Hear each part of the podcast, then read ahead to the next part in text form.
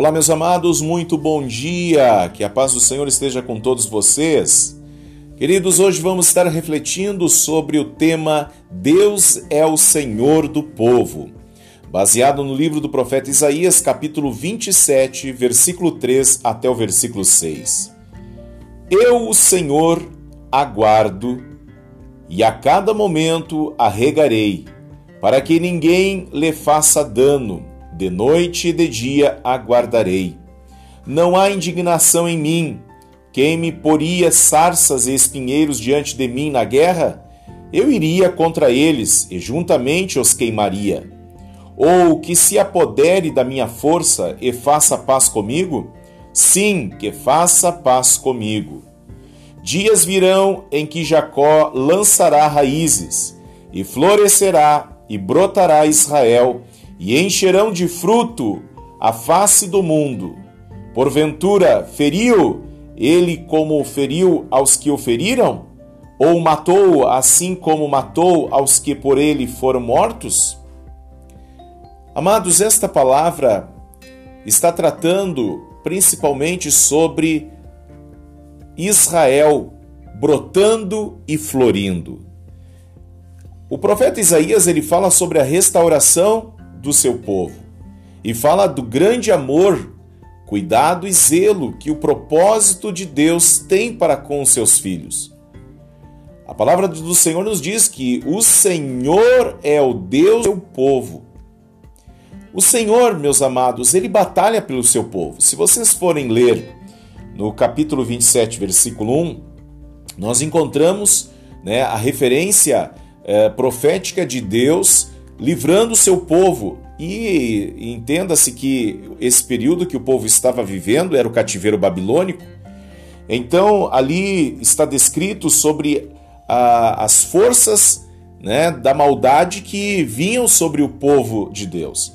E o Senhor agora está manifestando seu braço forte para pôr em liberdade o seu povo. Então, o Senhor batalha pelo seu povo, no versículo 1. O Senhor Deus peleja, guerreia em favor dos que são seus. Amados, ele transforma as realidades de batalha. O Senhor também castiga com a sua espada aqueles que se levantam contra os seus filhos.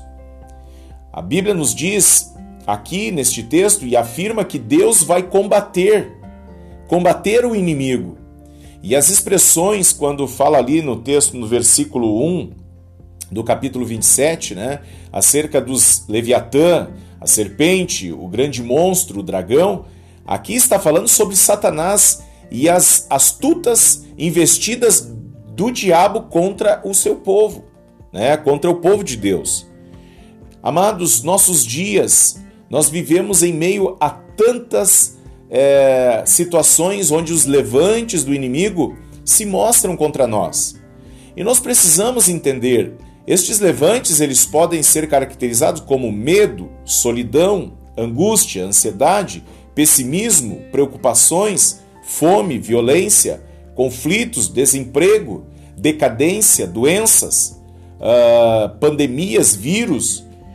Estes são os, os inimigos que hoje nós lutamos rotineiramente. Agora, a Bíblia nos diz: Deus está conosco e batalha por nós e a sua espada grande e forte está a nosso favor. No livro de Deuteronômio, capítulo 3, versículo 22, nos diz isto, como também em Jeremias, capítulo 1, versículo 19, e no livro de Salmo, capítulo 46, e no capítulo 124. Ou seja, Deus é o Senhor do seu povo. O Senhor cuida do seu povo. Que coisa preciosa! Deus está conosco e ele nos ampara sempre. Amados, Deus cuida de você. Talvez você esteja agora passando um momento aonde você está tão preocupado com aquilo que vai acontecer com a sua vida. A Bíblia nos diz: olha, vocês são mais importantes do que a erva do campo, do que o, o, os pardais, vocês são muito mais importantes do que até mesmo os lírios, que não tecem nem fio, mas Deus deu para eles uma roupa que nem Salomão teve. Amados, Deus cuida da gente em todos os detalhes. Agora, é, o detalhe é o seguinte: qual é a nossa fé? com relação ao cuidado de Deus, porque toda vez que nós nos desesperançamos, né, com relação ao, ao agir de Deus e o cuidado dele, o que, que acontece? Nós tomamos as nossas decisões precipitadas. O texto bíblico que nós lemos, do profeta Isaías, capítulo 27, nos convida a cantar e dar razões porque somos a vinha do Senhor. A cada momento o Senhor está cuidando desta vinha. Entenda-se, para uma vinha dar fruto, é extremamente necessário esta vinha é, estar bem cuidada. Você já percebeu que tem períodos em que a vinha ela perde a folha? Pois é. Você percebe que também uh, existe tempos em que a vinha parece seca e que não vai brotar? Pois é, mas é as estações dela. Ela precisa passar pelo inverno.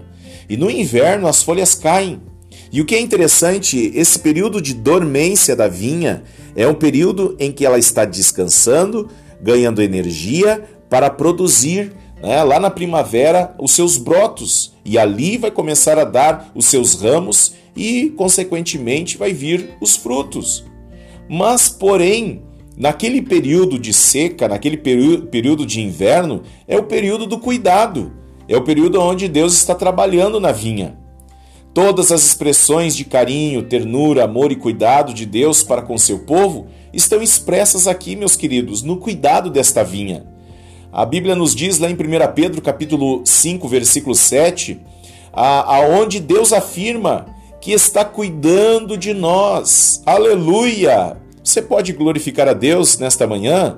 Deus está cuidando de nós.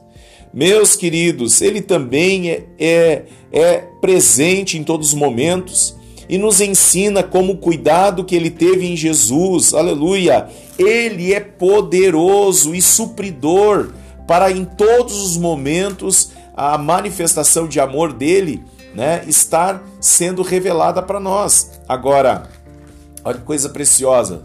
Mateus capítulo 6, versículo 25 até o versículo 34 nos diz Ó, por isso vos digo, não andeis ansiosos quanto à vida, pelo que haveis de comer ou pelo que haveis de beber, nem quanto aos, ao vosso corpo, pelo que haveis de vestir.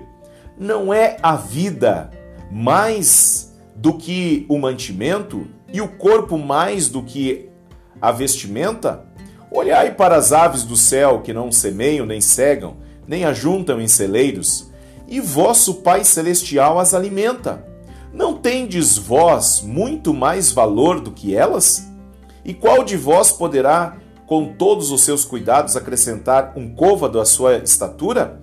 E quanto ao vestuário, por que andais solícitos?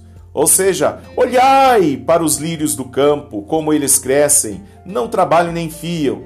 E eu vos digo que nem mesmo Salomão, em toda a sua glória, se vestiu como qualquer deles. Uau, que tremendo isto!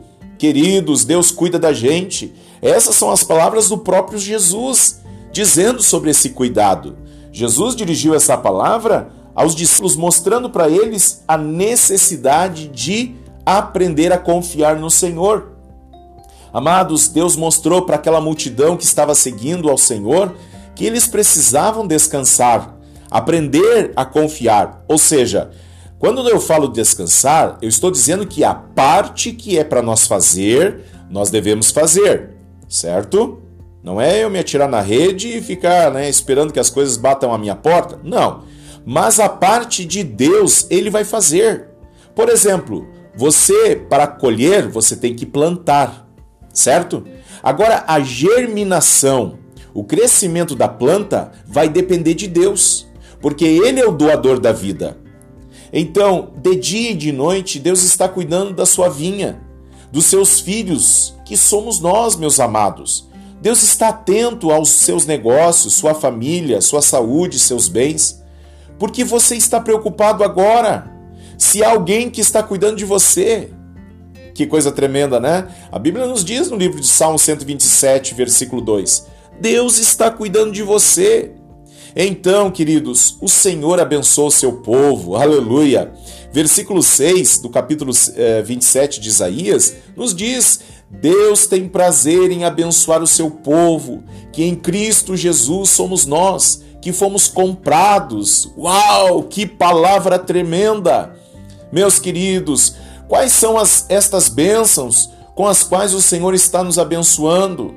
Amados, a Bíblia está nos falando sobre lançará a raiz, florescerá, brotará e se encherá de frutos o mundo. Aleluia! É isso que Deus quer para mim e para você.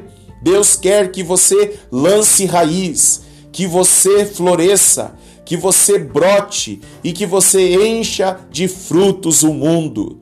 Esse é o desejo de Deus. Deus quer que você seja fecundo, Deus quer que você seja próspero, Deus quer que você seja uma pessoa é, com visão de crescimento, uma visão de prosperidade, uma visão de riqueza, não uma visão de pobreza, uma visão de miséria, uma visão raquítica. Não, Deus quer que você venha prosperar.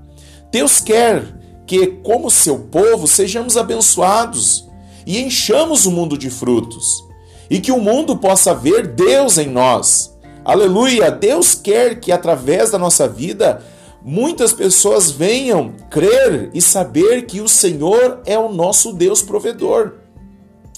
Aleluia! Deus é maravilhoso. E eu concluo essa lição dizendo o seguinte: você deve encher o seu mundo, meus irmãos. Floresça onde você está plantado. Você estiver, abençoe a frutos. E o propósito de Deus não é só abençoar você, mas é fazer de você uma bênção. Como disse Abraão, se tu uma bênção. O Senhor deseja que você abençoe as pessoas, não somente a sua família, mas as pessoas que estão à sua volta. Então, ponha a sua esperança no Deus de Abraão, Isaac e Jacó. Aleluia! Deus é contigo. Deus vai te conduzir em prosperidade e novidade de vida. Amém? Crês nisso? Então, floresça aonde Deus te plantou. Não fique enrolando de um lado para o outro, mas creia, aonde Deus te plantar, você vai prosperar e vai produzir muito fruto e o nome do Senhor será glorificado. Vamos orar? Querido Deus e amado Pai, eu intercedo nesta manhã pela vida dos meus irmãos que dedicaram tempo para ouvir a tua palavra. Declaramos que o Senhor é o nosso Deus. O Senhor está sobre a nossa vida e o Senhor é o nosso provedor. Eu intercedo pela vida dos meus irmãos, por todos que estão passando um momento de aflição, de angústia e necessidade. Talvez, Deus, o coração está aflito, sem esperança, perdido e pensando em desistir. Mas eu oro, Pai, para que a graça do Senhor levante este amigo, esta amiga e os fortaleça na fé. Obrigado, Pai, por esse tempo de reflexão que nos faz lembrar e reconhecer que o Senhor é o Deus que nos supre em todos os momentos da vida. Ó oh, meu Pai, ajuda este irmão, esta irmã a ser encorajado e não desistir para a glória do Senhor. Assim eu oro pela igreja, oro pela vida dos teus filhos, oro pela vida deste amigo, desta amiga que dedicou este tempo para ouvir a tua palavra. Tira todo medo, toda angústia e desapareça a ansiedade, e no lugar da ansiedade venha uma tranquilidade sobrenatural, uma esperança renovada, sabendo que o Senhor é o nosso pastor e nada nos faltará. Amém e amém. Amém, queridos? Terminamos assim. Eu oro por você e você ora por mim. Um grande abraço, Pastor Isaac, da Igreja Brasil para Cristo, de Caxias do Sul. Deus te dê um dia maravilhoso. Amém e amém.